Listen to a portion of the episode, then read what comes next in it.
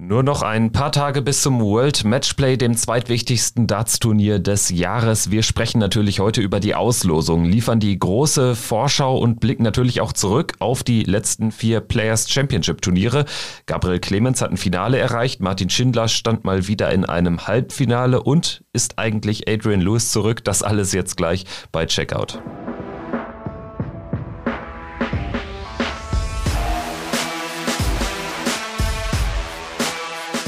Hier ist Checkout, der Darts-Podcast mit Kevin Schulte und Christian Rüdiger.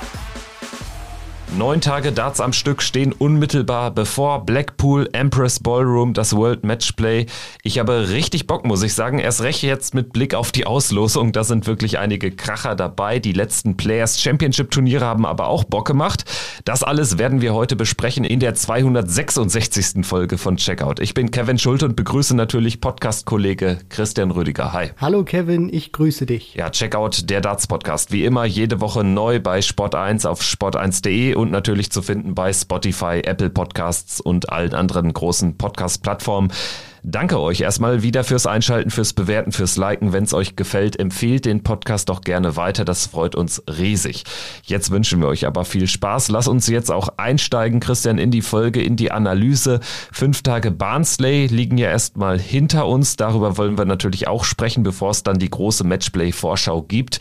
Am Donnerstag ging es ja mit diesem ganz langen Wochenende in Barnsley los. Für diejenigen zumindest, die für die European Tour Events in Ungarn, in Budapest und in Jena für für European Tour Event 10 und 11 noch nicht qualifiziert waren, mit dem Tourkarten Qualifier. Und vielleicht äh, werfen wir da auch ganz kurz den Blick drauf. Gabriel Clemens hat die Quali für Budapest geschafft, ist als einziger Deutscher neben Franz Rötsch dabei. Franz Rötsch hatte sich ja schon vor einigen Wochen oder Monaten über den Associate Qualifier qualifiziert. Also für Gaga ging es da direkt gut los mit dem langen Wochenende in Barnsley. Das hast du vollkommen richtig gesagt, Kevin. Und das Schöne ist natürlich auch dadurch, dass Gabriel diese Qualifikation für das Turnier in Ungarn geschafft hat, hat er sozusagen äh, sich für beide Turniere qualifiziert, weil er dann bei ET11, was dann in Jena stattfindet, weil er zusammen mit Martin Schindler, das sind die beiden besten Deutschen in der Pro Tour Order of Merit, dann eben auch mit dabei ist. Also kann man wirklich sagen, Gaga hat sein Soll zu 100 Prozent erfüllt. Für das eine Turnier war er schon qualifiziert über die Pro Tour Order of Merit in Jena und dann hat er noch diesen einen Qualifier geschafft in äh, Ungarn, den er spielen musste. Deswegen ein toller Auftakt in dieses Pro Tour Wochenende, wobei es ist ja eigentlich kein Pro Tour Wochenende gewesen, in diese Pro Tour Tage für Gabriel Clemens. Tatsächlich für ihn ja auch insofern wichtig, als dass er ja noch Preisgeld braucht, um sich für die EM in Dortmund Ende Oktober zu qualifizieren. Wenn er jetzt äh, auf die 1000 Pfund für Budapest dann in Budapest noch einen Auftaktsieg draufpacken würde, wäre das natürlich enorm wichtig. Plus dann vielleicht noch ein Auftaktsieg in Jena, dann könnte das mit der Quali wirklich noch klappen. Ansonsten aus deutscher Sicht dieser Qualifier für Budapest nicht so gut gelaufen. Martin Schindler ist raus gegen Nathan Rafferty im entscheidenden Match. Ricardo Pietreczko hätte es fast erstmals geschafft auf die European Tour Bühne, hat dann allerdings knapp gegen Martin Lukman verloren. Max Hopp äh, ist gegen Mickey Menzel raus und Florian Hempel gegen Scott Mitchell direkt in der ersten Runde. Ansonsten, äh, wenn wir über Jena sprechen, da aus deutscher Sicht auch nicht so gut gelaufen. Hopp direkt raus gegen Brad Clayton, Ricardo Pietreczko gegen Matt Campbell und Florian Hempel hat es in das Entscheidungsmatch geschafft, ist dann aber gegen Ross Smith rausgegangen. Ansonsten haben wir aber in Jena natürlich vier Deutsche dabei mit äh, Lukas Wenig, Dragutin Horvath und und natürlich Gabriel Clemens und Martin Schindler. Also äh, die deutschen Spieler da natürlich ähm, als Host Nation äh, Qualifikanten mit von der Partie. Ansonsten, äh, wenn wir vielleicht so ein bisschen über die Qualis noch sprechen, da haben wir Raymond van Barneveld, der mal wieder für Aufsehen gesorgt hat. Er hat nämlich beide Qualis geschafft. Ja, das ist vollkommen richtig, was du da sagst, Kevin. Und für Barney ist das auch in der Hinsicht ganz wichtig, weil er bislang nur bei einem European Tour Event in diesem Jahr mit am Start war und das war in München. Da hat er sich, finde ich, gut präsentiert und jetzt ist es natürlich auch wichtig, dass er es geschafft hat, sich nicht nur für eins zu qualifizieren, sondern dass er diesen Doppelheader, diesen Doubleheader wirklich geschafft hat für ET10 und ET11. Denn das bedeutet natürlich auch, er hat jetzt die Möglichkeit, wieder Preisgeld zu sammeln, vielleicht noch zu den European Darts Championship zu kommen, weil man darf nicht vergessen, es werden noch mal zwei Qualifier gespielt für ET12 und ET13. Das heißt, lass uns da mal vielleicht ein bisschen rumspinnen. Barney schafft es jetzt einmal in Runde 3, dann einmal vielleicht noch ins Achtelfinale oder ins Viertelfinale bei ET10 oder ET11 und äh, schafft dann nochmal die Qualifikation für die beiden restlichen European Tour Turniere oder zumindest eins, kommt er auch nochmal in den Sonntag oder ein bisschen tiefer, weil das ist auch für ihn sehr, sehr wichtig, dass er es zu den European Darts Championship schafft oder sich jetzt die Möglichkeit gibt, weil das ist eben auch ein Turnier, wo ein Raymond van Barneveld hin möchte oder was auch für ihn eine sehr große Chance birgt, weil dadurch geht es dann natürlich bei diesem Turnier dort nach der European Tour Order of Merit heißt, er hat auch wieder bessere Möglichkeiten, da bei diesem Turnier weit zu kommen, Preisgeld einzuspielen, weil Barney möchte in den Rankings wieder klettern und das geht auch nur, wenn er zu den TV-Turnieren kommt. Deswegen war das ein ganz wichtiger Tag und ein ganz wichtiger Schritt in die richtige Richtung für den fünffachen Weltmeister. Ja, um es dann aber wirklich nach Dortmund zu schaffen, braucht es dann eben auch tiefe Runs bei den verbleibenden Turnieren. Also da reichen bloße Qualifikationen nicht. Er hat jetzt 4000 Pfund eingespielt, äh, schon inkludiert eben mit den jeweils 1000 Pfund aus Budapest und Jena. Und dementsprechend braucht er da mehrere äh, richtig gute Turniere noch, um die Qualifikation zu schaffen. Stand jetzt wäre Barney ja auch nur bei der WM und den Players Championship Finals dabei. Also sicherlich auch nicht so ganz im äh, Sinne des fünfmaligen Weltmeisters. Ansonsten Ansonsten haben neben Raymond van Barneveld aber auch Dave Chisnell, Daryl Gurney die äh, Qualifikationen für beide Events geschafft. Auch Ian White ist bei beiden Turnieren dabei. Jeff Smith auch dabei. Josh Rock, Martin Lukeman und Jim Williams. Also von äh, der äh, Reihe der genannten fällt vor allen Dingen Jeff Smith jetzt so ein bisschen auf der braucht dringend Kohle, droht nämlich seine Tourkarte zu verlieren. Und Ian White, der hat jetzt auch einfach keine, äh, keine guten Jahre hinter sich, ein ganz klarer Corona-Verlierer. Also ähm, Ian White und Jeff Smith sicherlich die beiden, die da am meisten hervorstechen. Ja, da würde ich mitgehen. Und vor allem sieht man auch bei Ian White, um mal dieses Beispiel hervorzuheben, dass dieses letzte European Tour Turnier, was er gespielt hat in Trier, wo er einen sehr guten Run hatte, sehr tief gekommen ist, das scheint ihm so ein wenig Auftrieb verliehen zu haben, weil auch bei den Players Championship Turnieren danach, die dann gefolgt sind, nach den Qualifiern hat er, wie ich finde, sich gut präsentiert und deswegen ist das wirklich eine durchaus gelungene Qualifikation, ein durchaus gelungener Tag für Ian White gewesen und er konnte diesen Schwung mitnehmen. Den Schwung hat auch Roby John Rodriguez mitnehmen können aus diesem fantastischen European Tour Event zuletzt, wo er das Finale erreicht hat. Er hat jetzt die Qualifikation für Budapest auch geschafft und er wird dort nicht alleine die österreichischen Farben vertreten, nicht einmal alleine die eigene Familie vertreten, denn Rusty Jake Rodriguez hat es auch geschafft. Also das ist wirklich eine tolle Story. Auch Roby und Rusty in Budapest äh, für Österreich sozusagen am Start. Dann würde ich sagen, machen wir den Haken hinter diesen äh, oder hinter die beiden Tourcard Qualifier und sprechen jetzt über die Players Championship Events und gehen zunächst in den Freitag rein. Da begann das Ganze aus deutscher Sicht ja wirklich ganz famos. Du hattest in unserer letzten Folge vorige Woche noch angekündigt, dass ein Deutscher ein Finale erreichen wird auf der Pro Tour und es hat nicht lange gedauert. Gabriel Clemens hat uns diesen Wunsch erfüllt. Er erreicht das Finale von Players Championship Nummer 18, verliert dort zwar mit 0 zu 8 gegen Dirk van Dijvenbode, kriegt also eine ganz fette harte Reise und er wartet immer noch auf seinen ersten großen Sieg auf der PDC-Bühne. Fünftes Finale gespielt, zum fünften Mal verloren. Trotzdem im Fokus steht natürlich der Finaleinzug. Das war wirklich ein großer Tag für Gaga. Und für Gabriel auch in der Hinsicht ganz wichtig gewesen, weil er da gutes Preisgeld auch für das Ranking einspielen konnte. Das heißt, er wusste nach diesem ersten Tag auch, wo er das Finale erreicht hat, ich bin safe beim Matchplay dabei. Für das Race, also für das Rennen zum World Grand Prix, war dieses Finale auch enorm wichtig gewesen für ihn. Er hat, wie ich finde, gut gespielt. Er schlägt im Viertelfinale Daryl Gurney, der ja, man kann das so bezeichnen, jetzt nicht mehr dieser absolute Top-Spieler ist, aber trotzdem einer ist, der mittlerweile wieder eine etwas bessere Form hat. Deswegen war das super, dass er ihn jetzt auch nach der European Tour wieder schlagen konnte. Er hat Nathan Aspinall geschlagen, ein Spieler, wie ich finde, der aktuell so im Form-Ranking ein Top-10-Spieler ist, auch wenn er aktuell außerhalb der Top 10 der Order of Merit steht und dann gegen Dirk van Dijvenbode, der spielt einfach im Schnitt über diese 8 Lecks ein 15 Data. Das heißt, natürlich hätte Gabriel da sicherlich das ein oder andere Leck gewinnen können, aber es wäre wahrscheinlich auch nicht mehr so weit gegangen, dass es noch zum Sieg gereicht hätte.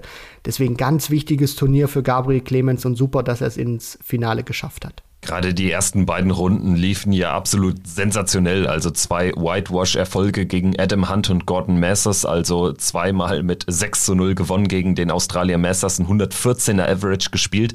Und was wir auch würdigen müssen, ist dieser knappe Halbfinalerfolg gegen Nathan Espinel. Du hast ihn gerade angesprochen. Espinel Form-Rankings-mäßig deutlich besser platziert als jetzt nur auf Rang ähm, 17, 18, 19 den schlägt er mit 7 zu 6 da auch mit, mit dem letzten Dart in der Hand dann wirklich das Match zugemacht. Im Finale war dann ein bisschen die Luft raus. Dirk van Dijvenbode holt erneut ein Pro-Tour-Sieg, das natürlich auch aller Ehren wert. Danach hat er dann sich auch gesagt, ja, das reicht jetzt erstmal, ich gehe jetzt mit einem guten Gefühl nach Blackpool, hat ja dann aus den weiteren Turnieren zurückgezogen, nicht mehr gespielt, aber sicherlich dann auch verständlich, ne? Also, dass man sich da vielleicht bei dem eng getakteten Turnierkalender nochmal ein paar extra freie Tage gönnt. Erst recht, wenn du mit so einem Erlebnis dann ähm, aus diesem ersten Turnier gehst.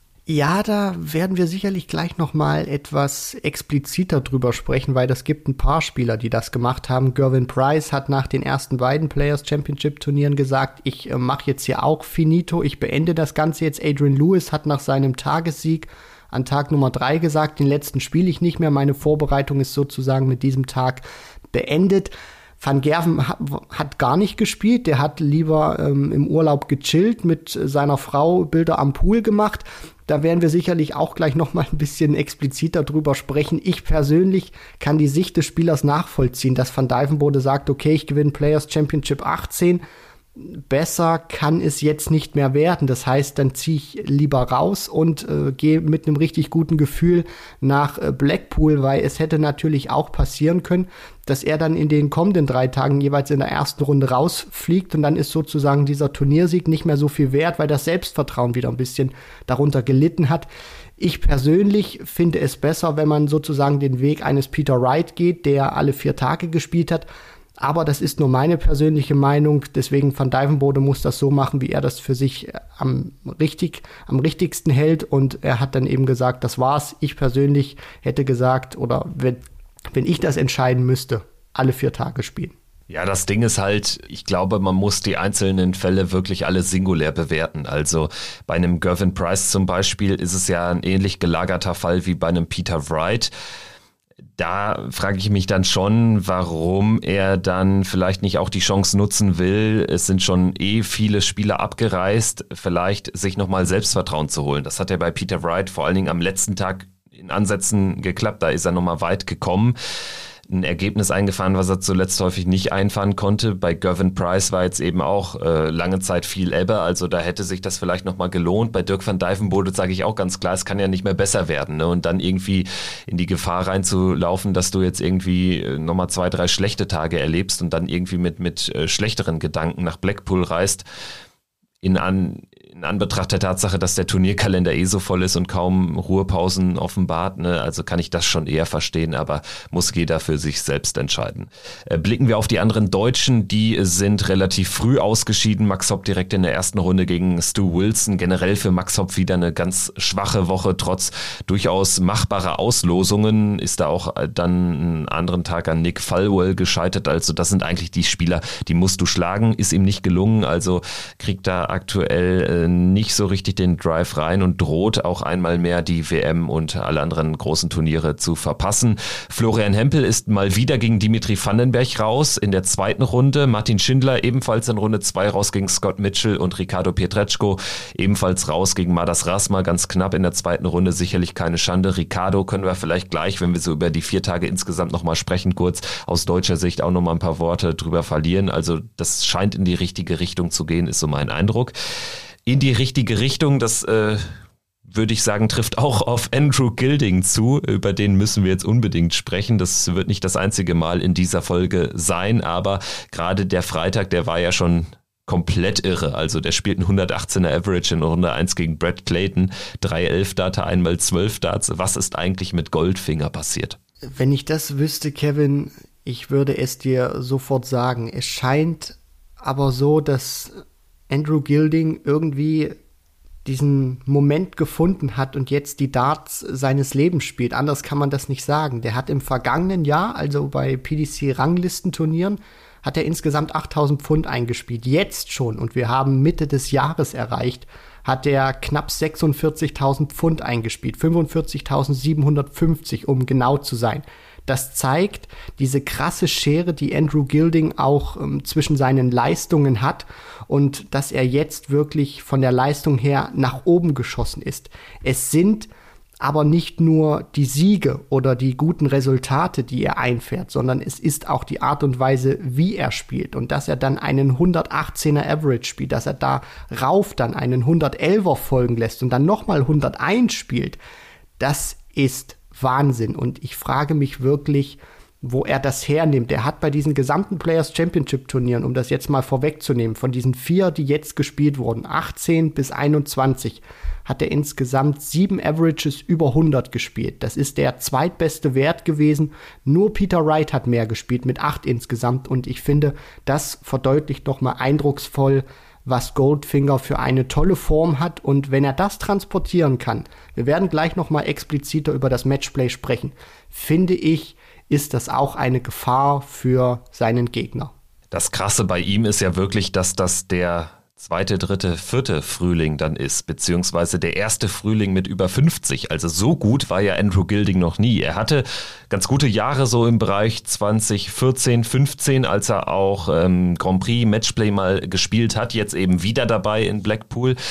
Aber ähm, da hat er auch nicht diese astronomischen Averages gespielt und das, man kann jetzt auch nicht mehr von einer Eintagsfliege sprechen. Ich meine, Andrew Gilding spielt ein famoses Jahr 2022 hat jetzt mittlerweile zwei Proto-Finals erreicht, hat ja Anfang des Jahres ein Finale gegen Danny Jansen gespielt. Das war ja ein komplettes Freak-Turnier. Da hat man das noch so ein bisschen abgetan als One-Hit-Wonder. Darüber kann man nicht mehr sprechen. Er spielt in Zwolle, ein Halbfinale müsste es gewesen sein auf der European Tour. Und jetzt, wenn wir über diese Woche im weiteren Verlauf sprechen, lass uns mal in den Samstag reingehen. Da können wir auch direkt über Andrew Gilding sprechen, denn da erreicht er dann ein Finale. Das ist eben das zweite Finale in diesem Jahr, was er spielt. Und er liegt sogar vorne mit 6-3 gegen Danny Noppert. Das kriegt er am Ende nicht zugemacht. Das wäre noch das i-Tüpfelchen auf diesem bisherigen Jahr von Goldfinger gewesen. Verliert dann 8 zu 6 trotzdem. Also wirklich ganz famos, dass das in dieser Konstanz auch jetzt ähm, ans Oki bringt derzeit. Natürlich, und man muss sich auch mal anschauen, wen er alle schlägt. Das sind nicht nur Spieler, die irgendwie außerhalb der Top 16 oder Top 32 stehen. Das sind gestandene Spieler, das sind gestandene Leute. Ein Ryan Searle kann er im Decider bezwingen im Halbfinale, um dann ins Finale einzuziehen. Danny Noppert macht er das Leben sehr schwer wo man am Ende sagen muss, dass Danny Noppert dieses Finale auch gewinnt, weil er im Finishing sehr brutal gewesen war, gerade in der Endphase und Gilding dann vielleicht diesen ganz kleinen Ticken nicht mehr so da war, wie er das noch in der Anfangsphase gewesen ist aber alles in allem ein wunderbares Gesamtpaket, was Andrew Gilding aktuell abliefert. Der ist auch von dieser gesamten Charakteristik her so ein, so ein richtiger Sonderling, würde man da, glaube ich, sagen. Also der ist einer, der lässt sich nicht aus der Ruhe bringen. Der geht erstmal zentral zum Oki, macht dann diese eins, zwei Schritte ganz nach links, wirft dann in aller Ruhe, wird nicht hektisch, lässt sich auch nicht von seinem Gegner irgendwie übermäßig pushen, dass er schneller spielen soll oder so. Der hat seinen Rhythmus, den zieht er durch und auch von der Art und Weise, wie er läuft. Das ist jetzt nicht äh, böse gemeint, sondern das ist ein Kompliment für Andrew Gilding. Der erinnert mich irgendwie immer so, ein, so ein bisschen an, an die Adams Family, die da so im, im Kino gelaufen sind. Auch so ein bisschen hochgewachsen, vielleicht so, so ein bisschen schlachsiger dann, wie er mit, mit den Beinen teilweise auf und ab wippt. Also ich finde, Andrew Gilding ist ein wunderbares Gesamtpaket. Und wenn er dann auch noch solche überragenden Darts spielt, ist das einer, wo ich sage, dem könnte ich stundenlang zugucken, den könnte ich bei jedem TV-Turnier sehen. Und ich hoffe, dass es sehr häufig passieren wird in diesem Jahr. Es sieht ja auch wirklich sehr gut aus. Also Grand Prix, das sollte er auch schaffen, die Qualifikation. Da hat er wirklich auch eine gute Grundlage. Players Championship Finals sowieso, da ist er sogar richtig weit vorne äh, platziert derzeit. Ähm, European Championship, das sieht auch nicht so schlecht aus, da muss er noch ein bisschen was tun, aber das kann auch klappen. Und Andrew Gilding für mich auch einer, den du dann bei einem Grand Slam Qualifier auf der Rechnung haben musst also da durchzugehen. Also Andrew Gilding, wenn er das irgendwie noch weiter konservieren kann, dann bin ich auch gespannt, was er wirklich auf den großen Bühnen zeigt. Wir sprechen gleich ja in der Matchplay-Vorschau auch nochmal über ihn. Ansonsten, wenn wir über diesen Players Championship Samstag sprechen, da haben wir ansonsten noch Roby John Rodriguez mit einem großen Schritt Richtung World Matchplay. Das war sicherlich so mit das, das ähm, wichtigste Turnier an diesem Viererblock, wo er den Viertelfinaleinzug klar macht. Äh, viele andere scheiden früh aus, da also nochmal einen richtig guten Zahltag eingefahren und letztendlich äh, für Roby John dann eben der große Schritt Richtung äh, Debüt in, ähm, in Blackpool, Viertelfinaleinzug, da dann allerdings raus gegen den späteren Sieger Danny Noppert. Danny Noppert sicherlich auch ein Spieler, den wir schon entsprechend gewürdigt haben. Das müssen wir nicht nochmal extra tun. Das wundert einen auch keinen mehr, dass Danny Noppert jetzt so ein Players Championship Turnier gewinnt.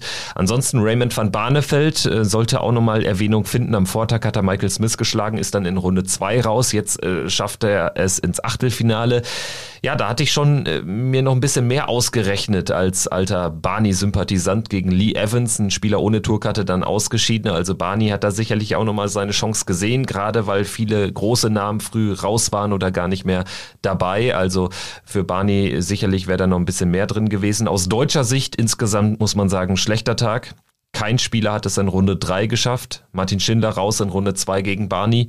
Hempel raus gegen Ratajski. Hopp in der zweiten Runde gegen Eddie Lovely. Ricardo Pietreczko gegen Brian Rahman. Und Gabriel Clemens in der ersten Runde raus gegen Steve Lennon. Also das war der Players Championship Samstag. Hast du da sonst noch irgendeinen Spieler im Blick oder wollen wir in den Sonntag reingehen? Lass mich da ganz kurz nochmal schauen. Natürlich, Kevin, Jamie Hughes möchte ich nochmal ein bisschen hervorheben. Viertelfinale erreicht, gutes Turnier gespielt natürlich auch. Ryan Searle, finde ich, hat sich ähm, auch gut präsentiert. Das ist immer so ein wenig die Gefahr auch bei diesen Spielern, die in der Vergangenheit gut performt haben, wie ein, wie ein Ryan Searle zum Beispiel, dass man dann immer mehr und mehr erwartet und dass er hier jetzt ein Halbfinale wieder spielen konnte, das ist auch nochmal eine Bestätigung seiner Konstanz. Deswegen, das sind nochmal so zwei, die ich kurz sagen wollte. Brian Rahman mit einem Achtelfinale, der Riddler, der sich bei der WDF-WM gut präsentiert hat, wo man auf den Durchbruch wartet beim Belgier, beim jungen Belgier. Deswegen auch hier Achtelfinale erreicht, gut gespielt, sich gut präsentiert. Christoph Ratajski, der aktuell nicht in einer guten Form steckt, finde ich, hat gut gespielt bei diesen Players Championship Turnieren. Auch hier noch mal ein kleines Lob an den Polen.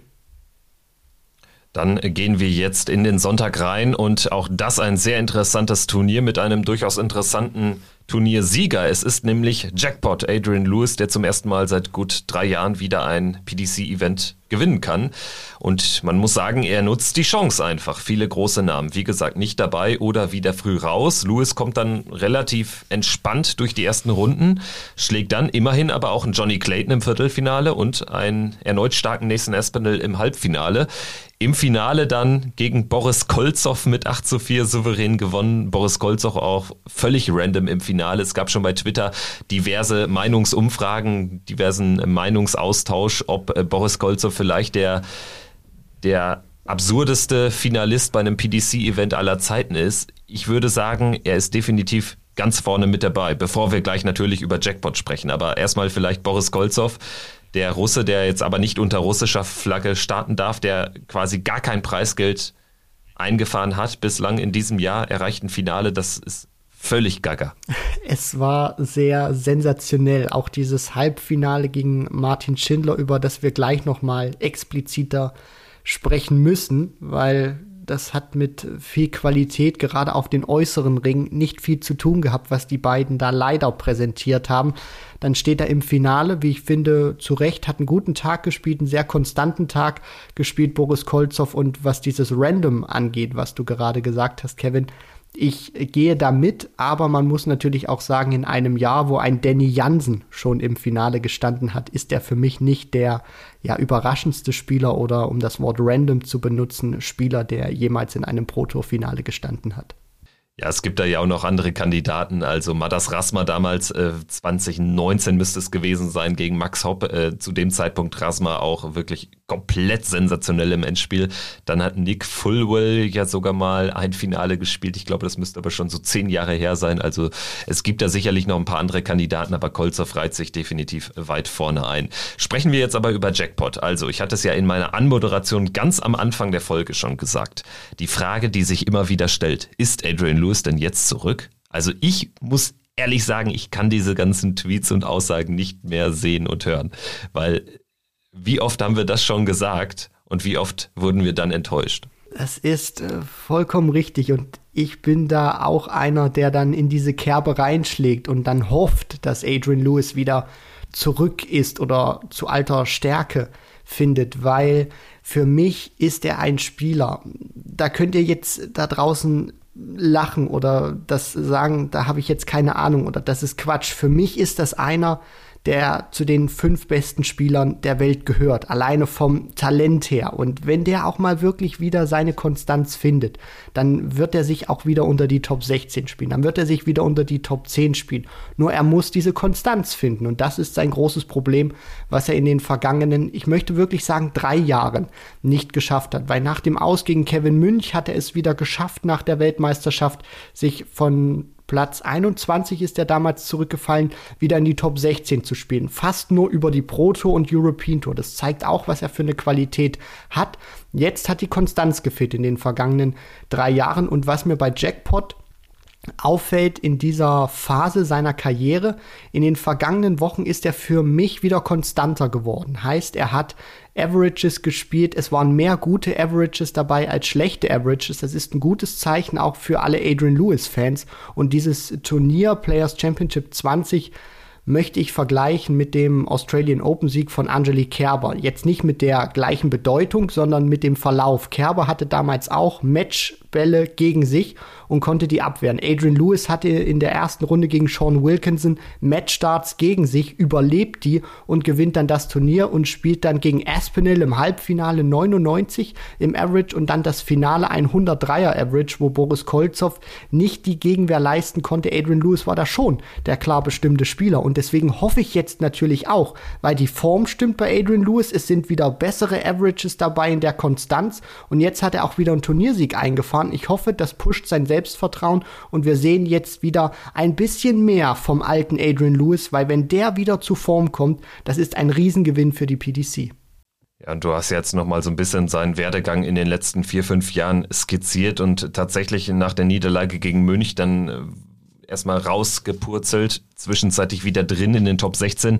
Mittlerweile reden wir dann nicht mehr mehr über einen Top 32 Spieler. Also Adrian Lewis trotz dieser 12.000 Pfund immer noch nur die 35 der Welt. Es sieht aber zumindest jetzt Richtung WM wieder deutlich besser aus. Stand jetzt wäre er die 31 im WM-Race, also hätte eine Setzung in in London dann im Ali Pelli, das äh, wäre ja dann immerhin schon etwas und wäre ja schon eine Verbesserung im Vergleich zum Vorjahr, als er im der zweiten Runde dann an Gary Anderson gescheitert ist. Aber das alles noch Schnee von, von über übermorgen. Wir sprechen jetzt dann nochmal über äh, die deutschen äh, Starter am Sonntag. Da ging es zunächst für äh, Florian Hempel und Max Hopp in der ersten Runde raus gegen John Henderson bzw. Nick Falwell. Gabriel Clemens hat die zweite Runde erreicht, ist gegen Luke Woodhouse rausgegangen. In der dritten Runde hatten wir dann ein deutsches Duell, denn Ricardo Pietreczko hat es in die dritte Runde geschafft. Also ein toller Erfolg für ihn und da zeigt sich auch, dass er so langsam aber sicher sicher ankommt, ist dann gegen Martin Schindler rausgegangen, aber Ricardo Pietreczko kann schon zufrieden sein. Hat äh, jetzt äh, von acht Spielen, die er absolviert hat in Barnsley, vier gewonnen im Rahmen der Players Championship Turniere. Also das ist eine äh, ordentliche Bilanz. Dreimal die erste Runde überstanden, einmal sogar in die dritte Runde eingezogen. Nur so geht es und dann muss er natürlich trotzdem im zweiten Jahr enorm viel Kohle aufholen, denn so richtig viel steht da immer noch nicht auf seiner Habenseite. Trotzdem, die Richtung stimmt. Das ist vollkommen richtig, Kevin, was du da gerade auch gesagt hast. Ricardo Pietreczko setzt das um, was er im Interview vor ein paar Wochen zu uns gesagt hat, dass er mit den Leistungen, die er gezeigt hat, nicht zufrieden ist und jetzt endlich auch den Ricardo zeigen möchte, der tatsächlich auch in ihm steckt. Er erreicht zum allerersten Mal ein Bordfinale, verliert das dann gegen Martin Schindler. Aus deutscher Sicht wird man, wird er sicherlich sagen, da kann ich dann auch das Achtelfinale klar erreichen, weil ich denke, so diese deutsch-deutschen Duelle, da rechnet sich jeder immer aus, dass er da jeden schlagen kann. Aber die Averages, die er spielt, das hast du auch gerade schon gesagt, die gehen in die richtige Richtung. Das war eine deutliche Verbesserung im Vergleich zu den anderen Players Championship Turnieren, die er bislang gespielt hat. Das waren gute Tage für Ricardo Pietreczko gewesen. Und man muss schon sagen, also der German Super League Qualifier dann im November, wenn er irgendwann stattfindet, stand jetzt wäre der richtig krass besetzt. Wir hätten nämlich nur Gabriel Clemens und Martin Schindler für die WM qualifiziert. Beide über die große Order of Merit werden äh, stand jetzt gesetzt sein. Also bei Martin ist eine ganz enge Kiste, aber Ansonsten schafft das über die Pro Tour, aber eben alle anderen. Max Hopp, Florian Hempel, Ricardo Pietreczko hätten kein WM-Ticket, müssten in diesen deutschen Qualifier und da spielen ja dann auch so Namen wie Lukas Wenig und Dragutin Horvath mit. Also das äh, würde, stand jetzt ein richtiges Hauen und Stechen werden. Darauf kann man sich nur freuen, wenngleich es natürlich schade ist, dass es dann eben nur drei Deutsche wahrscheinlich im Elli Pelli wären, stand jetzt. Also eine sehr, sehr interessante Ausgangslage dann, wenn wir schon ganz weit vorausschauen. Wir bleiben jetzt aber dann nochmal beim Sonntag und sprechen jetzt eben nochmal über Martin Schindler, der zum wiederholten Male richtig weit kommt. Also ein großer Zahltag, aber es wäre doch hier richtig viel drin gewesen. Also er hätte sicherlich das Turnier auch gewinnen können. Also Boris Kolzow im Halbfinale, da rechnest du schon mit einem Sieg aus Schindler Sicht. Da kann man sagen, was man will. Und du hast es angesprochen, gerade auf die äußeren Ringe war das von beiden kein Fest. Also Martin steht da am Ende, glaube ich, bei knapp zehn Prozent auf die Doppelfelder. Das sagt alles aus. Also eine extrem bittere wie unnötige Niederlage im Halbfinale das ging sehr kurios los. Wenn wir die ersten drei Lecks betrachten, Boris Kolzow führt nach den ersten drei Lecks mit 3 zu 0. Und jetzt haltet euch fest, Martin Schindler hat in den ersten drei Lecks 19 Darts aufs Doppel geworfen. 19. Kein davon getroffen. Boris Kolzow hat an gleicher Stelle 17 Darts aufs Doppel geworfen, also zwei weniger als Martin und trifft drei. Also das verdeutlicht nochmal, es hat nicht am Scoring gelegen, weder bei Boris Kolzow noch bei Martin Schindler. Es waren die Doppel, die dann auch dafür zuständig sind, dass bei Martin 83,9 stehen und bei Boris Kolzow 82,4. Also Boris Golzow tatsächlich dann äh, letztendlich mit 3 von 17, das sind knapp äh, 20 Prozent, eine 3-0-Führung rausgespielt gegen Martin Schindler, gegen ähm, einen Spieler, der kurz vor den Top 32 steht. Also Boris Golzow äh, hat sich wahrscheinlich auch ein paar Mal pieksen müssen, wie er da reingekommen ist. Und diesen Vorsprung, den hält er dann am Ende auch. Martin kommt da dann einfach nicht mehr zurück und es ist insofern auch bitter, weil er dadurch eine Setzung für die letzten beiden European Tour Events in Belgien und in Gibraltar verspielt hat. So klar muss man sagen. Am nächsten Tag ist Martin nämlich dann in der ersten Runde rausgegangen. Also das hat noch ein bisschen nachgewirkt und tatsächlich ist es insofern bitter, als dass wir jetzt ja in der letzten Woche auch darüber gesprochen haben, dass die Deutschen dann eben den ganz letzten Schritt nicht gehen. Und das war jetzt eben genau so ein Beispiel. Ja, das ist sehr schade, weil aus deutscher Sicht rechnest du dir dann schon viel aus, wenn du den Namen da liest, Boris Kolzow. Da denkst du dir schon, den muss doch Martin jetzt, jetzt weghauen. Dann muss er wieder ins Finale kommen und dann gegen Adrian Lewis. Ob das gereicht hätte gegen den 103er Average, das ist natürlich jetzt auch nur Spekulation. Die Frage, die stellt sich dann natürlich, aber man muss festhalten, Martin Schindler ein tolles Turnier gespielt, wieder ein Halbfinale gespielt. Das Positive muss er sich immer rauspieksen, raussuchen, weil dadurch bekommt er das Selbstvertrauen. Wir sprechen natürlich darüber und sagen, klar, da wäre mehr drin gewesen. Letztendlich bin ich aber so weit, dass ich sage, ich freue mich mehr über das Halbfinale von Martin Schindler als, ähm, ja, dass er nicht das Finale erreicht hat, weil es ist wieder ein Schritt nach vorne, es ist wieder eine Bestätigung seiner Konstanz und dass er ja dieses Desaster auf die Doppel erlebt. Das kennen wir alle, das kennt jeder Spieler und er hat es jetzt einmal zu einem ungünstigen Zeitpunkt erlebt und wenn er wieder in einem Halbfinale steht auf der Pro Tour, wird ihm das nicht nochmal passieren. Genau das ist der Punkt, also der Zeitpunkt einfach maximal ungünstig. Sowas erlebst du dann einfach lieber in der ersten oder zweiten Runde eines Prototurniers und nicht in einem Halbfinale gegen Boris Kolzow, wo du in neun von zehn Fällen wahrscheinlich durchgehst bei der aktuellen Form. Gut, dann der letzte Players Championship Tag, der Montag. Da wollten die Deutschen dann offenbar früh nach Hause, denn vier der fünf deutschen Starter sind in der ersten Runde rausgegangen. Martin Schindler eben, wie gesagt, gegen Richie Adhouse. Max Hopp verliert gegen Jamie Hughes, also drei von vier Mal in der ersten Runde raus in dieser Pro Tour Woche. Ricardo Pietreczko verliert zum ersten Mal in der ersten Runde, allerdings gegen Johnny Clayton das keine Schande. Florian Hempel verliert gegen Devin Peterson. Das war auch ein ziemliches Desaster auf die Doppel von beiden. Devin Peterson hat ja auch wirklich seit einem Jahr eine echt schlechte Form und hat trotzdem an Florian Hempel schlagen können, weil der jetzt auch einfach schon relativ lange Zeit auf so einen richtig guten Tag mal wieder wartet. Der müsste dann bald kommen, wenn er es noch über die Pro Tour zur WM schaffen will. Ansonsten stand dieser Tag aber komplett im Zeichen des Matchplay Race. Also realistisch betrachtet war noch ein Platz offen. Den hatte Roby John Rodriguez mittlerweile eingenommen, lag 3000 Pfund vor Ross Smith, Ricky Evans, Simon Whitlock, das alle Spieler, die noch sich Hoffnung machen konnten. Mit einem der letztendlich dann der entscheidende Faktor für Robys Qualifikation werden sollte, hatten aber wirklich nicht mehr viele gerechnet. Menzo Suljovic, ausgerechnet sein World Cup-Partner, war der einzige Spieler, der Roby dann noch hätte abfangen können. Mit einem Tagessieg hat er nicht geklappt aus Menzos Sicht, ist im Viertelfinale klar raus gegen Damon Hatter, aber das war ja doch nochmal eine richtig spannende Geschichte. Also bei den Turniersiegern, die wir in diesem Jahr schon erlebt haben, hätte mich auch ein Turniersieg von Menzo Suljovic gar nicht komplett überrascht am Ende.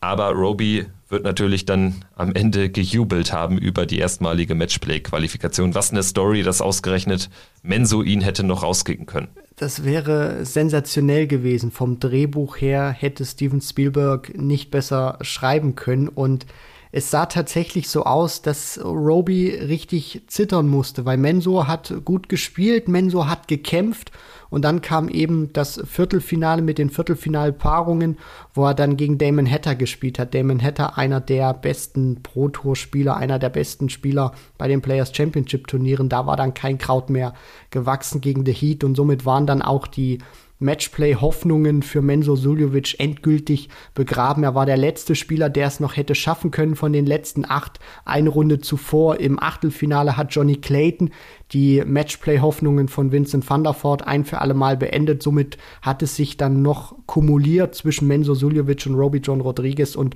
Roby belohnt sich für eine tolle Entwicklung, die er in den vergangenen zwei Jahren genommen hat und das muss man auch sagen. Roby belohnt sich für starke zwei, zweieinhalb Wochen, die er jetzt gespielt hat, weil genau diese zweieinhalb Wochen mit dem Finale auf der European Tour jetzt nochmal mit guten Ergebnissen, die haben ihn letztendlich ins World Matchplay gebracht.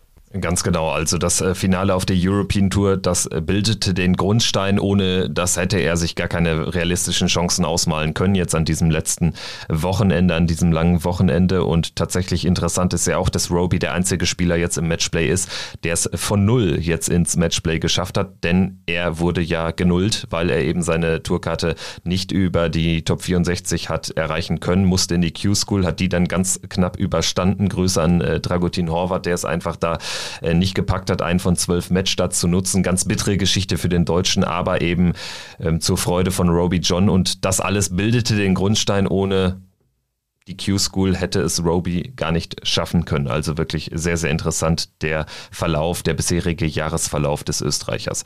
Gut, dann würde ich sagen, äh, die letzten Worte zu Players Championship 21 gebühren dem Turniersieger. Brandon Dolan gewinnt das Turnier, also mittlerweile gewinnt er auch konstant jedes Jahr ein Event und hält sich so auch relativ weit vorne im Ranking, ist jetzt dadurch auch die nordirische Nummer 1, ganz knapp vor Daryl Gurney. Er gewinnt das Turnier im Finale gegen Johnny Clayton und auch deshalb bemerkenswert, weil ja dieses Turnier dann doch äh, am prominentesten besetzt war, so ab dem Viertelfinale abwärts. Peter Wright stand noch im Viertelfinale, dann raus gegen Dave Chisnell, Johnny Clayton, Nathan Espinel, Damon Hatter. Also es war schon ein fettes Feld im Viertelfinale und dass sich dann Brandon Dolan durchsetzt, sicherlich nicht selbstverständlich. Wichtig auch für den History Maker in der Hinsicht, weil er kein gutes Jahr bislang gespielt hat. Im vergangenen Jahr sehr gut auf der Pro Tour gewesen, einer der besten Spieler auf der Pro Tour kann man eigentlich sagen, in den letzten drei Jahren Brandon Dolan auf der Pro Tour wirklich richtig schick unterwegs gewesen. In diesem Jahr lief noch nicht viel zusammen, deswegen ist dieser Sieg für ihn sehr wichtig. Fürs Matchplay war er schon qualifiziert, aber für die anderen Races dann, gerade auch für den World Grand Prix, hat er sich jetzt wieder in eine fantastische Position gebracht und das war sein insgesamt neunter Sieg auf der PDC Tour, einer zu einem verdammt wichtigen Zeitpunkt für ihn und jetzt müssen wir mal schauen, was dieser Sieg auch mit seinem Selbstvertrauen Selbstvertrauen macht, mit seiner spielerischen Qualität. Aber, und das möchte ich nochmal festhalten, ganz wichtiger Sieg für Brandon Dolan. Und jetzt sprechen wir natürlich über das Highlight des Sommers, das Darts-Highlight des Sommers. Von Samstag in dieser Woche vom 16. Juli bis Sonntag nächste Woche, 24. Juli, neun Tage Darts am Stück, neun Abende, dazu noch am Sonntag eine Nachmittagssession on top.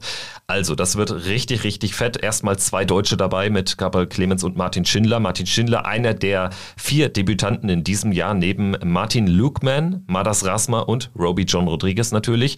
Ansonsten haben wir drei Spieler, die erstmals gesetzt sind in Blackpool. Da zeigt sich auch die famose Entwicklung eines Danny Noppert, Luke Humphreys und Dirk van Dijvenbode drei Niederländer gesetzt, also neben MVG auch Danny Noppert und Van Dijvenbode. Das Preisgeld ist gestiegen von 700.000 auf 800.000 Pfund. Das heißt, es gibt erstmals 200.000 Pfund für den Sieger. Das zeigt ja nochmal oder unterstreicht nochmal die auch große Bedeutung des World Matchplay als klar dem zweitwichtigsten Ranking-Turnier der PDC. Michael van Gerven würde sagen, natürlich, die Premier League ist nach der WM das Wichtigste für mich, aber ranking-technisch gibt es da eben nichts zu holen. Umso wichtiger ist das World Matchplay.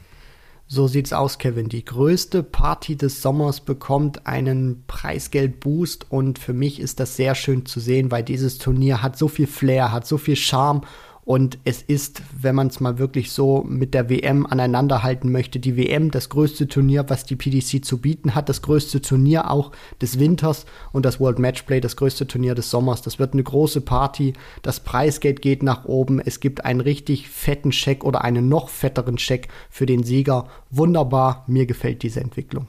Und wir sprechen jetzt über die Auslosung, denn die hat es definitiv in sich. Lass uns das Draw mal durchgehen von oben nach unten. Wir fangen natürlich bei dem Titelverteidiger der Nummer eins der Welt an. Peter Wright, der wirklich auf kein gutes Jahr bislang zurückblicken kann, trifft auf Madas Rasma, Debütanten. Das ist eine interessante Begegnung. Ich glaube, sie bietet aber für Peter Wright mehr Chancen als Risiko. Also es hätte deutlich schlimmer kommen können, gerade wenn wir jetzt darauf blicken, wie denn der mögliche Weg in ein Viertelfinale aussehen würde für Snakebite. In Runde zwei würde es gehen gegen entweder die Nummer 16 der Welt Christoph Ratajski oder Stephen Bunting. Genau, wenn man sich allein mal anschaut, wer da alles im Topf gewesen ist bei den Pro Tour Qualifikanten, Damon Hatter, Nathan Aspinall, also man sieht schon, das hätte deutlich, deutlich schwieriger werden können für Snakebite Peter Wright. Gegen Madas Rasma wird er sich durchsetzen, davon bin ich der festen Überzeugung, weil auch Snakebite sich jetzt gut präsentiert hat bei den Vier Players Championship Turnieren. Er hat alle gespielt, das unterscheidet ihn auch von Price, von äh, Michael van Gerven, der gar nicht mit dabei war. Smith hat auch alles äh, mitgenommen und und deswegen, er hat sich gut präsentiert. Peter Wright hat gute Averages gespielt, auch wenn jetzt dieser ganz, ganz, ganz tiefe Run letztendlich gefehlt hat. Aber die Qualität war da und das ist etwas, was wir in den vergangenen Wochen und Monaten nicht immer bei Snakebite sagen konnten. Und tatsächlich dann auch ein mögliches Achtelfinale, wie schon erwähnt, gegen Ratajski und Bunting. Auch da wäre er, egal gegen wen, Favorit. Die Begegnung generell sieht sie jetzt nicht so sexy aus, äh, könnte aber zumindest sehr lang und schmutzig werden. Ratajski, Bunting, beide Spieler, die jetzt auch nicht absolut famos unterwegs sind. Also gerade Ratajski hat keine gute Form, aber eben zuletzt verbessert sich präsentiert. Könnte eng werden, sag ich mal so. Es wird ein Kampfspiel werden, auch sehr eng vom Ergebnis. Da gehe ich mit dir mit, Kevin, weil ich glaube, Ratajski und Bunting sind jetzt erstmal nicht in der Form, um den anderen zu dominieren. Auf der anderen Seite haben auch gerade Matches mit Beteiligung von Stephen Bunting, sowohl Weltmeisterschaft als auch World Matchplay, in den ersten Runden immer wieder gezeigt, das sind ganz enge Kisten. Deswegen, dieses Match hat Potenzial, in die Two-Clear-Leg-Regel zu gehen. Ganz genau, die Tour Clear Leg Regel natürlich besonders beim Matchplay. Man braucht zwei Legs Vorsprungs, äh, Vorsprung für den Sieg. Das heißt, äh, steht es 9 zu 9 geht es dann erstmal weiter und es geht in die Verlängerung bis zum 12 zu 12. Dann würde ein entscheidendes Leg noch anstehen und diese Tour Clear Leg Regel wird nämlich dann auch durchgezogen bis zum Finale, wo es ja generell bis 18 geht, aber da kann es dann eben auch zu einem 21 zu 19 kommen, wie vor einigen Jahren, als Gary Anderson dieses irre Finale gegen Menzo Suljovic mit 21-19 hat gewinnen können. Gut, dann gehen wir jetzt mal weiter runter. Vielleicht noch äh, der Vollständigkeit halber. Wir haben mal unsere Community bei Twitter gefragt, wer sich denn so in dem jeweiligen Draw-Section, in dem Achtel einer Auslosung durchsetzt. Und hier äh, bei den vier genannten Spielern, Bright, Rasma, Ratajski, Bunting, gehen knapp 80 Prozent unserer ähm, Community mit Peter Wright. Wir machen jetzt weiter mit der Nummer 8 der Welt, Johnny Clayton. Er trifft in der ersten Runde auf Roby John Rodriguez, ein weiterer Debütant natürlich, und die neuen Dimitri Vandenberg bekommt es mit Kellen Ritz zu tun. Ist ein interessantes Achtel, würde ich sagen. Gerade die potenzielle Begegnung Clayton gegen Vandenberg im Achtelfinale könnte auch ein Halbfinale sein. Oh ja, das auf jeden Fall. Die Setzliste oder die Weltranglistenposition von Clayton und Vandenberg lässt dies leider nicht zu. Deswegen können wir uns, sofern es dazu kommt, auf ein Achtelfinale freuen von Clayton gegen Vandenberg, wenn sie ihre Hausaufgaben erledigen. Die sind erstmal anstrengend genug. Roby John gegen Johnny Clayton. Der Start wird sehr wichtig sein, gerade auch für The Ferret, wenn es Rodriguez da schafft, gerade in den ersten ja, fünf bis zehn Lecks da wirklich Druck auszuüben, wenn da Clayton sich nicht absetzen kann und wir tatsächlich über ein 5 zu 5 oder eine 6 zu 4 Führung reden für Roby, dann wird es sehr interessant werden, weil Clayton jetzt abseits der Premier League auch nicht dieses Jahr spielt, was er sich gerne erhofft als ehemaliger Premier League Champion, als amtierender World Grand Prix Champion unter anderem, um das jetzt nur noch mal zu erwähnen. Deswegen, das kann sehr interessant werden. Dimitri Vandenberg gegen Kellen Ritz. Ritz wird natürlich darauf pochen, das Tempo hochzuhalten. Dimitri wird seinen Rhythmus durchziehen. Und da bin ich gespannt, welcher Stil sich dann durchsetzen wird. Aber von den Namen her hat Vandenberg gegen Ritz auch ein großes Potenzial, ein echter Showstealer zu werden in Runde 1. Ritz hat ja auch sehr gute Erinnerungen an das Matchplay. Im Vorjahr stand er im Viertelfinale, dort dann erst das Aus gegen Christoph Ratajski und äh, das äh, sicherlich so eine Art Breakthrough-Moment für ihn, ja dann auch mit dem späteren WM-Viertelfinale in äh, 2022 gekrönt. Also Dimitri Vandenberg, Kellen Ritz, ja, hat genauso Überraschungspotenzial, durchaus aber auch wie Roby gegen Clayton. Also das Roby könnte zum Beispiel auch so ein, so ein Kellen Ritz ähm, von 2022 werden, dass er vielleicht irgendwie ins Viertelfinale einzieht, wenn es perfekt läuft. Würde mich auch nicht komplett wundern, aber äh, die Favoriten in diesem Achtel sind andere. Das sehen auch unsere äh, Community so. Johnny Clayton sehen knapp 50 Prozent hier in diesem Achtel vorne, Dimitri Vandenberg 40 Prozent. Ich persönlich gehe eher ein bisschen mit Dimi und sehe ihn in einem Viertelfinale gegen Peter Wright in einem Rematch des letztjährigen Finales und tatsächlich für mich Dimitri Vandenberg definitiv wieder ein Mitfavorit bei diesem Turnier. Also ich glaube, das kann wieder richtig weit gehen und ein Viertelfinale gegen Peter Wright hätte es natürlich. Das hätte es natürlich in sich. Es wäre ein großartiges Match, wenn es dazu kommen sollte. Dimitri Vandenberg hat gezeigt in den vergangenen zwei Jahren, dass ihm das Matchplay liegt, dass er das Matchplay auch gerne spielt und vielleicht findet er wieder den Dimitri Vandenberg in Matchplay-Form. Es wäre für das Turnier super, es wäre für uns Zuschauer und Berichterstatter super, wenn es tatsächlich zu so einem Match mit Peter Wright kommen würde. Daumen drücken, dass es passiert, weil dann würde es sicherlich knallen. Dann haben wir etwas weiter unten in der Auslosung. Michael van Gerven, nur noch die Nummer 4 der Welt, ist jetzt überholt worden in der vergangenen Woche. Ganz knapp von Michael Smith vom Bully Boy. Und ich glaube, das hat ja, den, den Bully Boy schon geschmeckt. Natürlich willst du in der Weltrangliste möglichst weit vorne stehen, aber ich halte auch diese obere Turnierhälfte, in die jetzt Michael van Gerven gerutscht ist, für deutlich unangenehmer als die untere. Also gerade wenn wir uns jetzt mal die Auslosung von MVG anschauen, er trifft auf Adrian Lewis in der ersten Runde, was für ein Duell. Fünf Weltmeistertitel in diesem Match, in der ersten Matchplay-Runde und die zweite Runde hätte es dann auch in sich, Joe Cullen oder Damon Hatter. Alleine diese vier Namen und bei der Form der jeweil der, der vier Spieler, das ist ja eigentlich äh, Verbrechen an der Menschlichkeit, dass nur einer im Viertelfinale steht. Für mich das beste Viertel, was das Matchplay zu bieten hat. Da hat die Losfee Paul Nicholson wirklich ganze Arbeit geleistet. Wenn man sich das anschaut, Van Gerven gegen Lewis. Es ist eine Frechheit, wenn ich das so sagen darf, dass dieses Match in der ersten Runde beim World Matchplay stattfindet.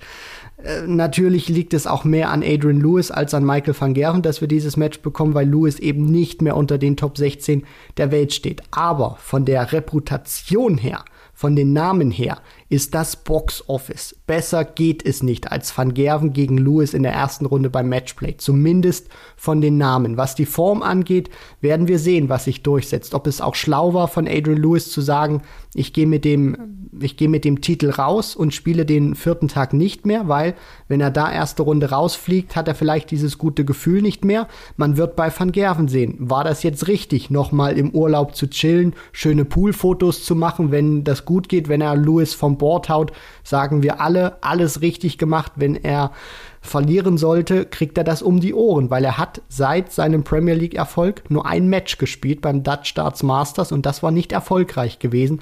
Und was ich auch noch ganz kurz anmerken möchte, ist dadurch, dass er jetzt nicht mehr die drei der Welt ist, sondern die vier der Welt, hat das auch Auswirkungen auf sein potenzielles Zweitrundenmatch, weil dadurch, wenn er die drei gewesen wäre, würde ein potenzielles Zweitrundenmatch mit Dirk van Dijvenbode warten. Jetzt könnte es ein potenzielles Zweitrundenmatch mit Joe Cullen werden, sofern sich die Gesetzten durchsetzen in der ersten Runde. Deswegen auch das war jetzt nicht ganz unwichtig gewesen. Aber auch ein potenzielles Zweitrunden-Match mit Damon Hatter eben möglich. An den hat er noch schlechte Erinnerungen zuletzt bei den UK Open, diese klare 4 zu 10 Niederlage im Achtelfinale. Also auch äh, da hätte, gäbe es Überraschungspotenzial. Kallen gegen Hatter für mich auch eine dermaßen offene Begegnung. Damon Hatter jetzt ja auch nochmal einen deutlichen Boost bekommen mit dem Major-Titel an der Seite von Simon Whitlock beim World Cup. Also wirklich sehr, sehr interessante Auslosung und sehr interessant auch unsere Umfrage. Der Zwischenstand sieht da Damon Hatter tatsächlich gleich auf mit Michael van Gerven äh, in äh, diesem Achtel. Also das verdeutlicht auch nochmal, wie eng das alles ist. Und Joe Cullen darf man ja auch auf gar keinen Fall unterschätzen.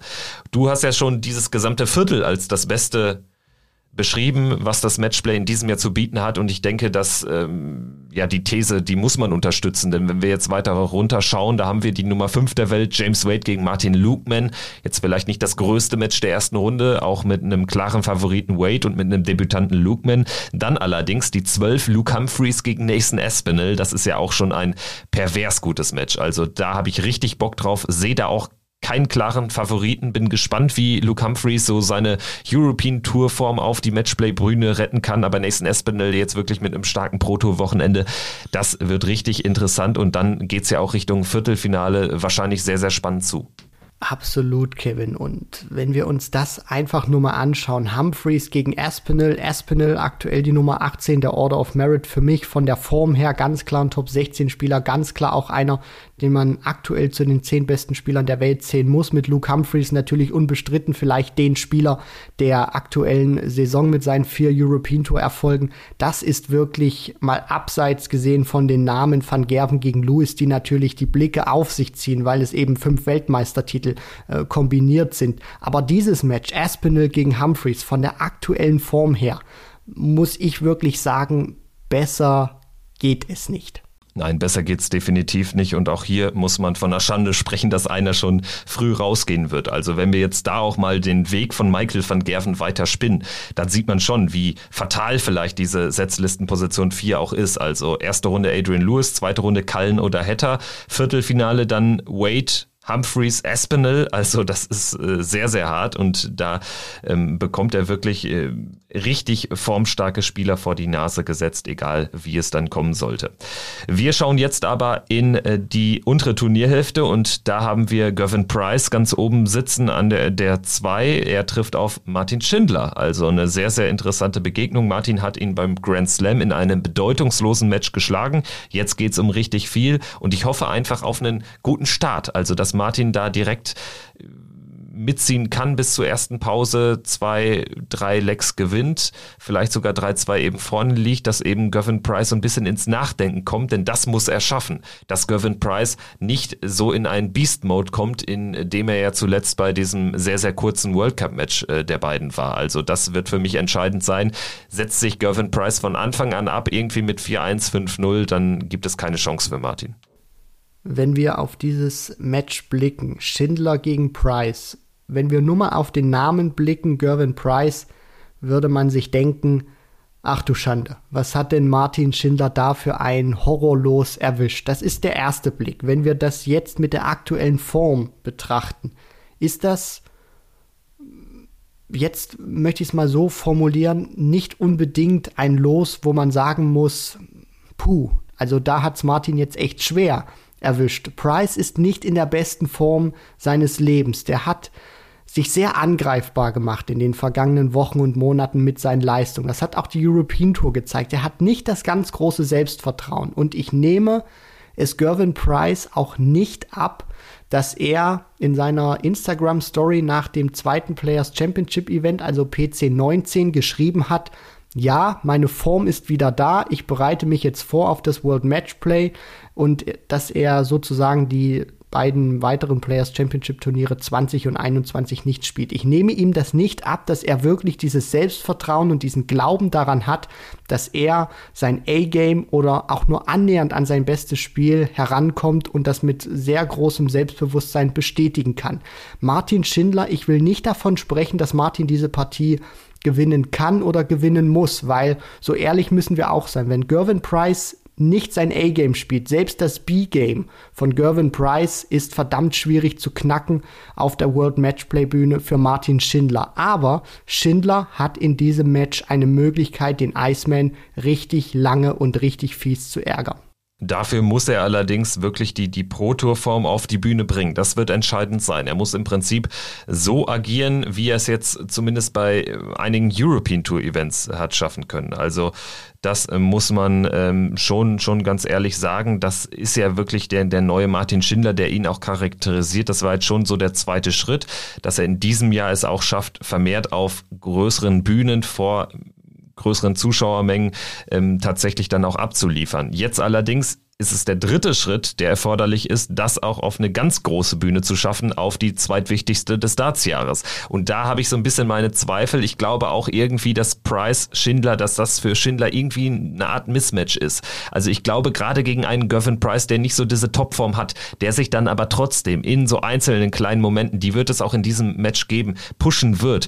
Da musst du auch so ein bisschen dagegen halten und da sehe ich so ein bisschen die Gefahr, dass Martin einfach auch als, als Spielertyp so ein bisschen bisschen überfahren wird von dieser Aura eines Gervin Price. Also die Gefahr sehe ich auf jeden Fall. Äh, kannst du mitgehen? Äh, siehst du es auch oder wie, wie schätzt du das ein? Das ist ein sehr interessanter Punkt, den du da gerade auch ausgesprochen hast, Kevin, weil das wird die große Frage sein, wie sich Gervin Price präsentiert. Nochmal, ich nehme es ihm nicht ab, dass er wirklich mit vollem Selbstbewusstsein dahin fährt und sagt, ich spiele mein erstes äh, Spiel und äh, hau den Schindler da weg mit 10-3, 10-4. Das, das glaube ich einfach nicht, dass er so das Selbstvertrauen hat, dass auch zweifelsfrei, ohne irgendwelche fiesen Gedanken, die sich dann in seinen Kopf einspinnen, die dann dagegenhalten würden und das verneinen würden. Ich glaube einfach nicht, dass Price in so einer Form ist, das sagen zu können. Wo ich aber mitgehe, und das finde ich auch sehr interessant, dass du das dann sagst, Price wird wissen, das ist das Debüt von Martin Schindler in Blackpool. Der weiß, der hat noch nicht diese ganz große Bühnenerfahrung und er wird versuchen, mit seiner Aura, mit seiner Präsenz Martin Schindler einzuschüchtern. Ich kann mir schon gut vorstellen, wenn Price die erste 180 wirft in der Anfangsphase, sofern es ihm gelingt, wenn er einen guten Moment mitnimmt, dass er sich aufplustert, dass er einen Schrei rauslässt und einfach versucht, Martin Schindler auch klein zu halten. Und wenn The Wall da dagegen halten kann, wenn Price auch merkt, dass seine Versuche ins, ins Leere gehen und Martin Schindler unbeeindruckt sein Spiel bringen kann und Price auch mit guten Momenten den Zahn zieht, dann wird es sehr interessant. Sehr interessant sicherlich auch aus äh, sportlicher Perspektive die Begegnung Dave Chisnell gegen Kim Heibrechts. Das ist das Komplementärduell in diesem Achtel sicherlich jetzt auf den ersten Blick nicht die ganz große Qualität zu erwarten im Vergleich zu anderen Matches. Also es reiht sich dann eher in so eine Partie Ratajski-Bunting ein, aber ich glaube auch hier gilt, das könnte richtig eng werden und für beide muss man auch so klar sagen, bietet sich schon eine große Chance. Also gerade auch ein Kim Heilbrechts, der jetzt auch nicht diese Überform hat, ein Dave Chisnell kannst du an einem guten Tag schon schlagen. Kim Heibrechts wieder zurück auf der World Matchplay Bühne hat gute Leistung gezeigt, hat auch gezeigt, wozu er imstande ist. Sehr gefährlicher Spieler für die Gesetzten. Dave Chisnell, immer eine ganz große Wundertüte, schwebt immer zwischen Genie und Wahnsinn. Tolle Überleitung zur nächsten Partie gleich.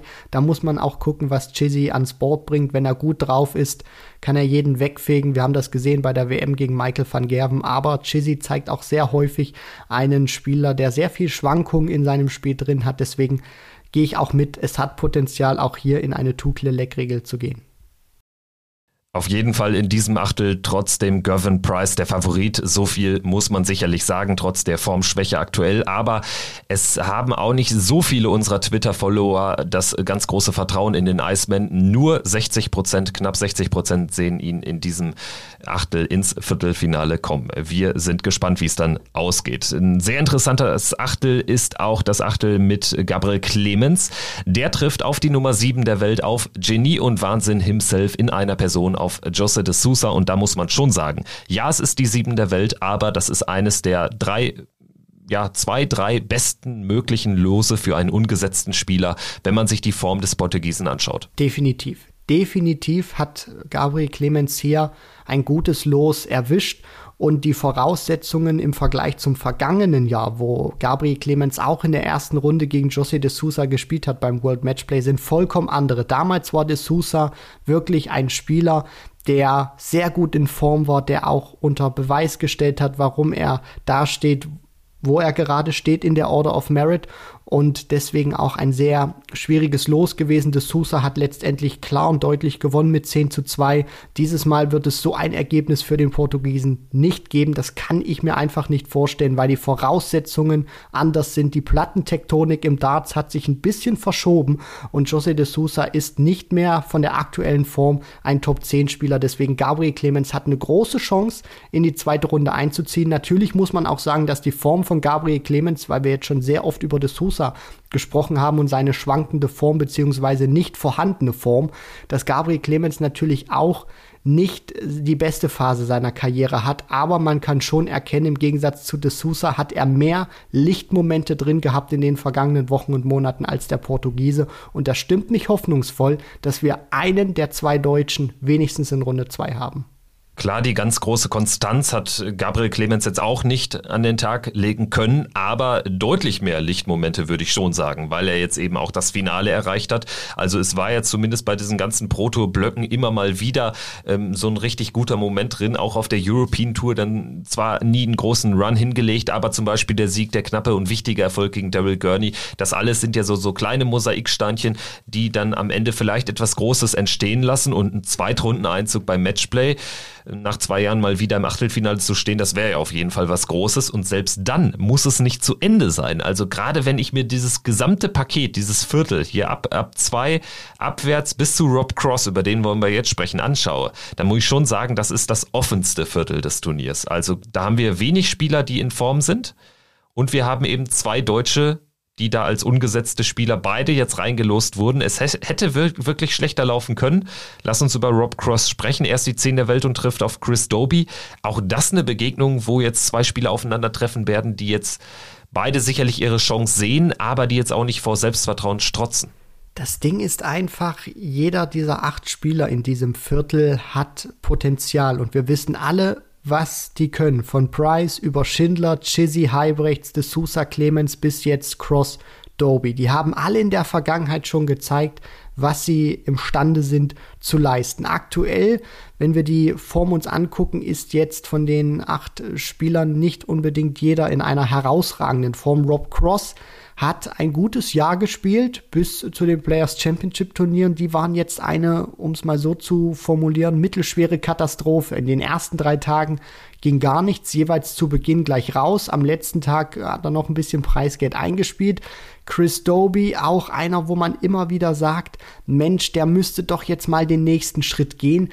Also das wird alles sehr interessant, gerade auch weil diese Spieler nicht unbedingt vor Selbstvertrauen strotzen. Man muss aber eben im Umkehrschluss auch sagen, das, was wir jetzt über Clemens gesagt haben, über ein Doby, das gilt ja auch für die gesetzten Spieler. Also auch ein Jose de Sousa wird froh sein, jetzt zumindest nicht auf einen Nathan Aspinall oder einen Ryan Searle, Damon Hatter oder auch einen Andrew Gilding zu treffen. Denn die denn da würde er Gefahr laufen, outgescored zu werden, was die jeweilige Form betrifft. Also er wird von Gabriel Clemens wahrscheinlich nicht überfahren. Also die Gefahr sehe ich nicht. Und das gleiche gilt auch für einen Rob Cross, der jetzt auch nicht die famose Form hat, aber trotzdem ja gegen Chris Doby Favorit ist. Gegen Nathan Espinel würde es wahrscheinlich schon anders aussehen. Also auch da bietet sich ja für die gesetzten Spieler eine Chance, unverhofft äh, ziemlich weit zu kommen in diesem Turnier. Da ist letztlich ja ein Viertelfinale mindestens, vielleicht sogar ein Halbfinale bei optimalem Verlauf drin. Wir gehen jetzt aber ins letzte Viertel und da haben wir vor allen Dingen Michael Smith, der natürlich heraussticht, die neue Nummer drei der Welt. Er trifft auf Andrew Gilding. Was für ein Duell und vor einem Jahr hätten wir das wahrscheinlich nicht für möglich gehalten und wenn dann, dann hätten wir ein 10-2, ein 10-3 für den Bully Boy erwartet.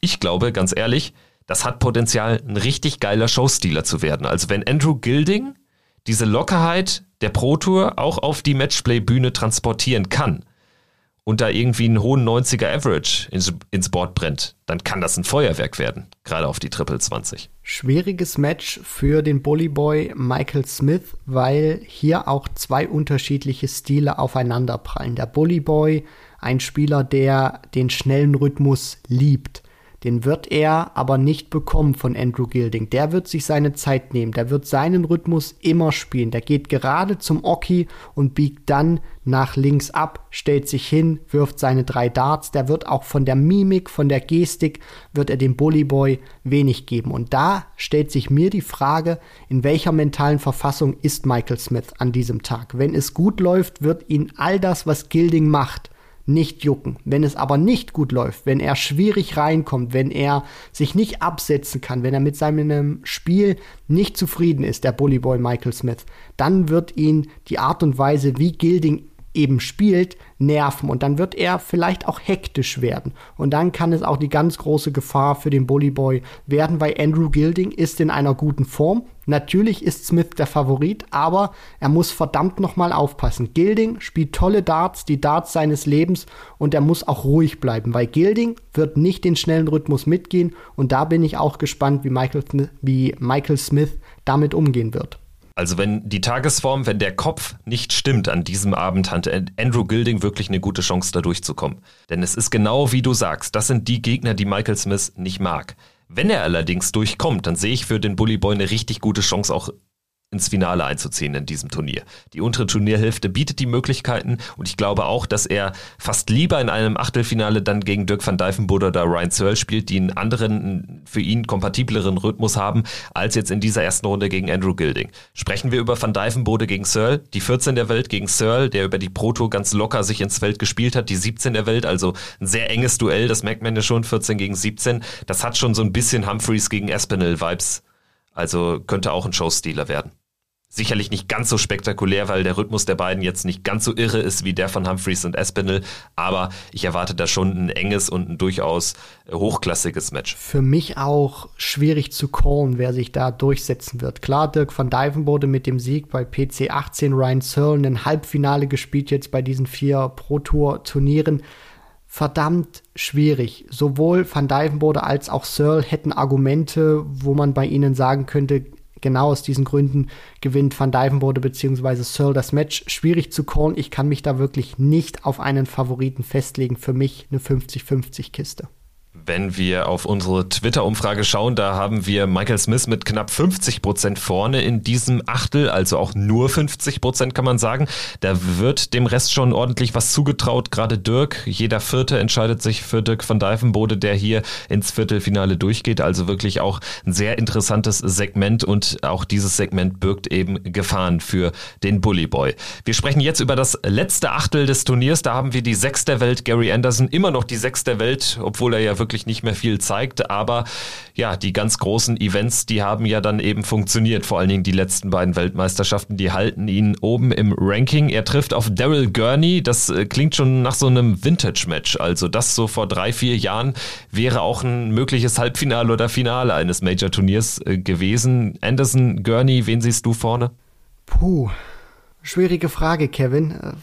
Natürlich neige ich dazu, mit Gary Anderson zu gehen, weil er immer noch diese Strahlkraft hat. Auf der anderen Seite, die Proto-Turniere waren jetzt nicht überzeugend genug, wo ich sage, er ist für mich der Favorit Daryl Gurney um das mal so auszudrücken, eine 55, 45 Sache für Anderson, vielleicht 60, 40 für Anderson, aber er muss wirklich sehr aufpassen, dass er hier nicht rausgeht. Daryl Gurney hat ihn schon mal bezwingen können beim World Matchplay vor fünf Jahren, 2017 war das gewesen, damals in der zweiten Runde und Anderson hat auch mächtig viel Druck, auch wenn ihn das persönlich glaube ich, nicht so viel äh, bocken wird, beziehungsweise Kopfzerbrechen bereiten wird für das Ranking.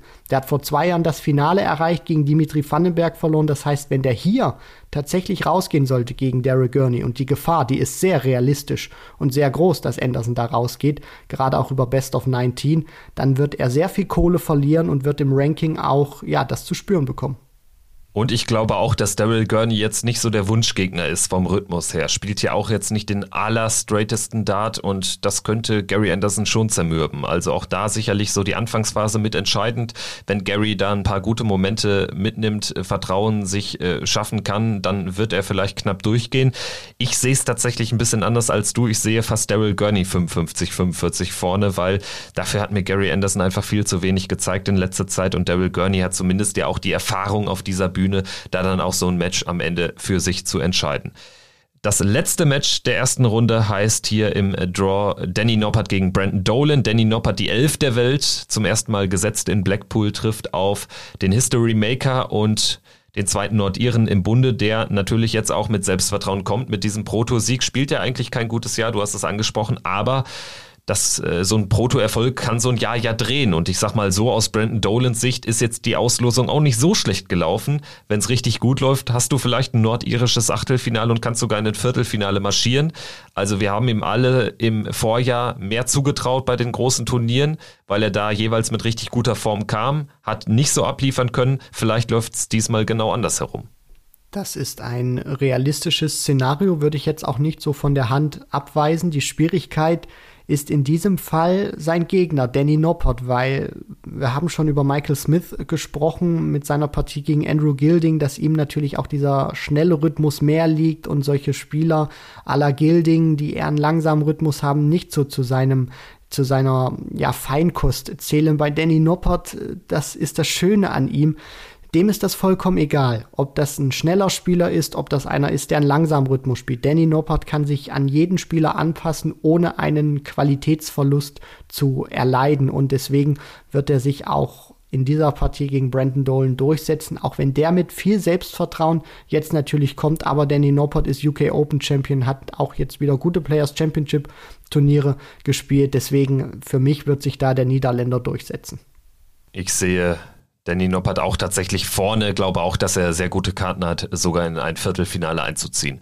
Also die Auslosung bietet da Chancen und das sehen auch unsere Follower bei Twitter so. Knapp 70 Prozent sagen, dass Danny Noppert der Spieler von den vier ist, der es ins Viertelfinale schafft. Das finde ich ist auch definitiv ein interessanter Call. Jetzt sind wir einmal von oben nach unten das Draw durchgegangen. Jetzt dürfen wir natürlich den Podcast nicht beenden, ohne ja, einen Finaltipp loszuwerden. Also ich lege auch mal vor, diesmal in der heutigen Folge, du kannst das Ganze ja dann beim Grand Prix machen mit dem Vorlegen. Und ich sage einfach mal, Dimitri Vandenberg wird zum dritten Mal in Folge das Matchplay-Finale erreichen. Er wird sich knapp in einem Showstealer gegen Clayton durchsetzen im Achtelfinale, wird dann Rache an Peter Wright nehmen, wird das Ding gewinnen, weil Peter Wright einfach jetzt nicht die krasse Form aus dem Vorjahr mitbringen kann. Und dann wird er im Halbfinale vielleicht gegen, ja, ich sehe tatsächlich Luke Humphreys oder Nathan Aspinall, den Sieger aus der Partie im Halbfinale. Glaube nicht, dass Michael van Gerven jetzt mit so wenig Matchpraxis hier den Premier League Erfolg wird wiederholen können. Und dann sehe ich tatsächlich am Ende Dimitri Vandenberg aus dieser völlig äh, kranken oberen Turnierhälfte ins Finale rutschen. Und unten, da würde ich einfach mal mein Geld auf den Bully Boy setzen.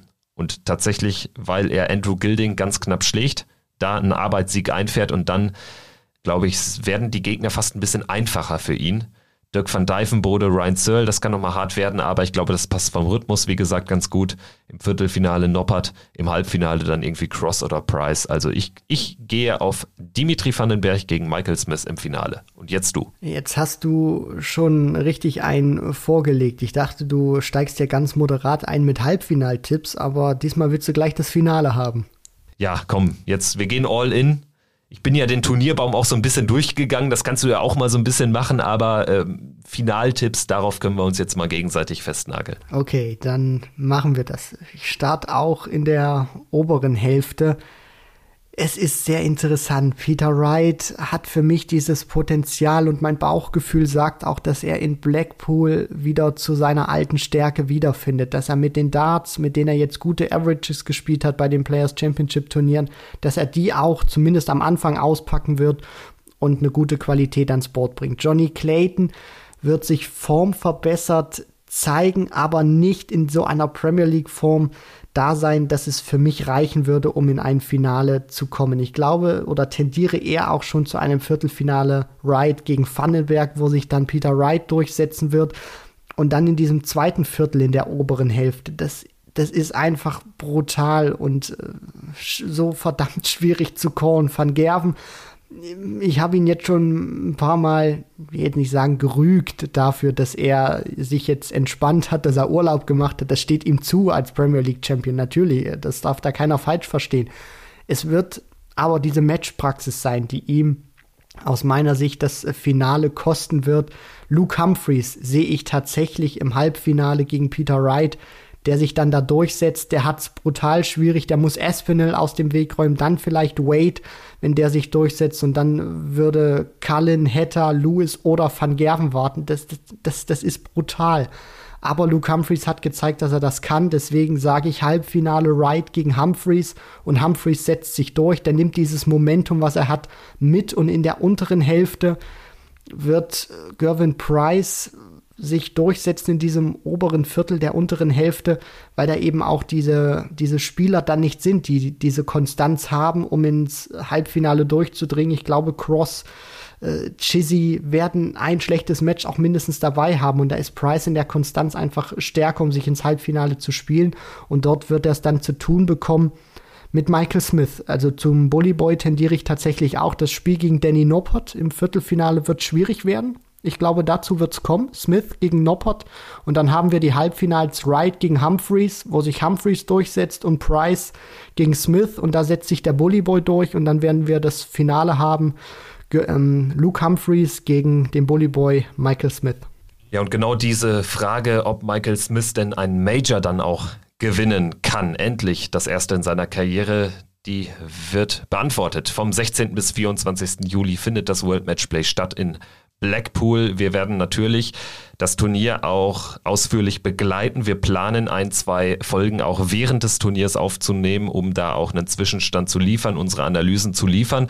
Wir haben ja dann am 24. Juli, am Finalabend, haben wir auch noch ein kleines Schmankerl, da wird ja auch am Nachmittag gespielt in Blackpool und zwar die acht besten Frauen der PDC spielen dort um den erstmaligen Titel als Women's World Matchplay Siegerin. Da wird natürlich dann auch ein Startplatz für den Grand Slam ausgespielt, also da ist auch richtig was auf der der Uhr. Äh, das äh, wird sicherlich auch interessant. Wir werden das Ganze natürlich dann auch im Rahmen dieses Podcasts begleiten und analysieren. Ich freue mich auf jeden Fall auf diese neun Tage Blackpool. Ich denke, da steckt viel Potenzial drin, gerade auch mit den genannten Partien, da schon in der ersten Runde, wo da einige Kracher dabei sind. Die Auslosung sicherlich auch so, was die Formstärken der Spieler betrifft, durchaus unausgewogen. Das kann aber dem Turnier eigentlich auch fast nur zuträglich sein. Das heißt, wir werden sicherlich die ein oder andere Überraschung auch schon schon in der ersten Runde erleben.